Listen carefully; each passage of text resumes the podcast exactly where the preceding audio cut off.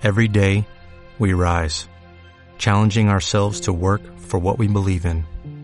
At U.S. Border Patrol, protecting our borders is more than a job, it's a calling. Agents answer the call, working together to keep our country and communities safe. If you are ready for a new mission, join U.S. Border Patrol and go beyond. Learn more at cbp.gov/careers.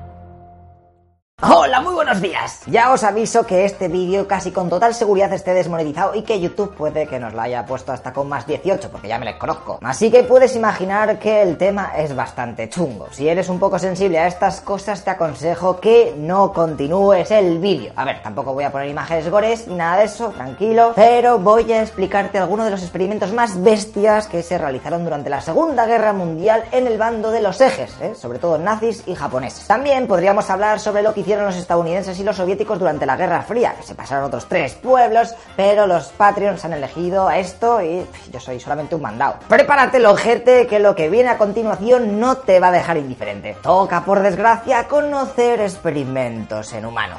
Intro.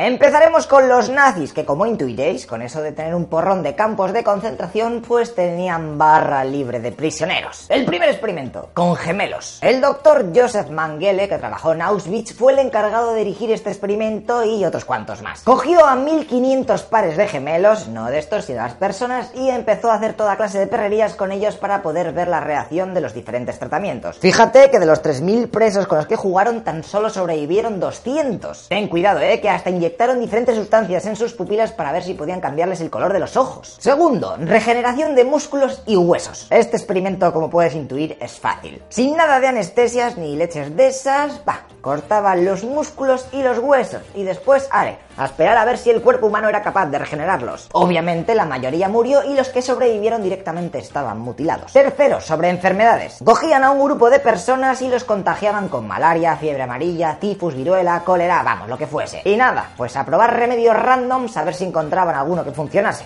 Alegría. Cuarto experimento, con agua de mar. A 90 personas se les quitaba toda la comida y tan solo se les daba de beber agua de mar. A ver qué pasaba. Los presos terminaban deshidratándose al máximo tanto que después de fregar el suelo de la habitación se tiraban como locos a lamerlo para intentar absorber algo de agua normal.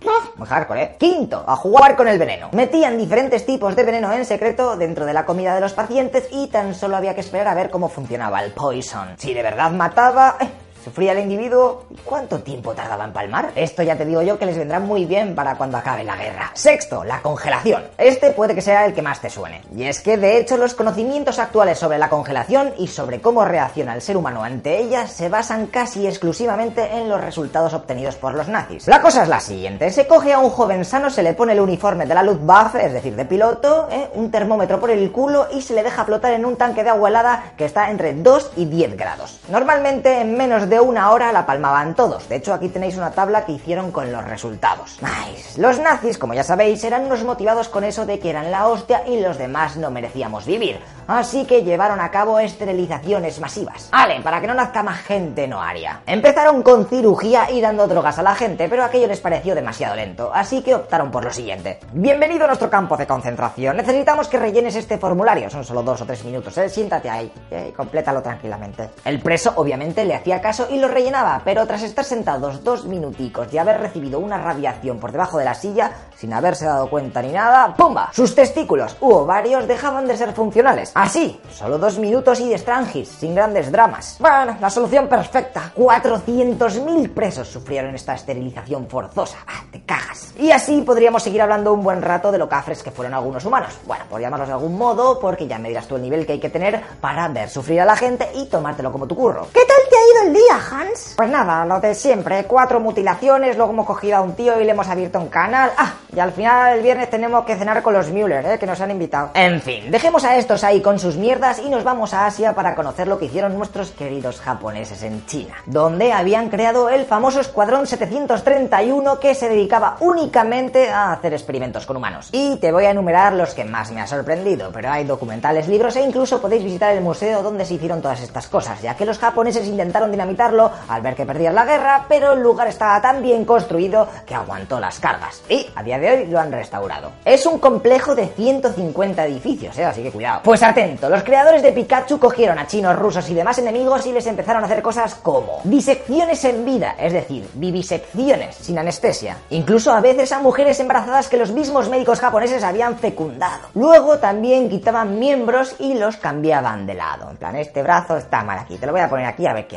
También pusieron a presos a diferentes distancias de una granada, para conocer más que nada cuál era el radio mortífero y una vez que lo descubrieron, vale, pues más de no sé cuántos metros, la gente ya no se muere. Pues vamos a meterles en el radio mortal y les cambiamos de posiciones a ver cuál es la mejor para que sobrevivan con menos secuelas. Otro experimento era usar lanzallamas sobre personas o, por ejemplo, colgar a un preso boca abajo a ver cuánto tardaba en ahogarse. Madre mía, esto parecen las torturas de la Inquisición, pero fíjate qué pasó hace menos de 100 años, my friend. Otra cosa era quitarte el alimento y a ver hasta cuánto aguantabas antes de que te murieses, lo mismo con sin agua, y sin dormir. ¿eh?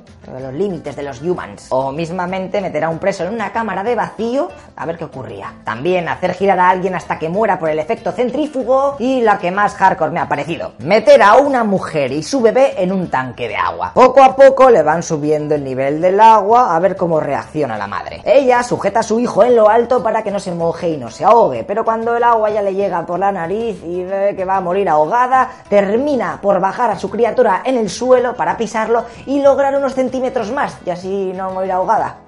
Mucha tela, ¿eh? Como ya sabéis, la Segunda Guerra Mundial se terminó y los yankees aparecieron por Japón para poner orden.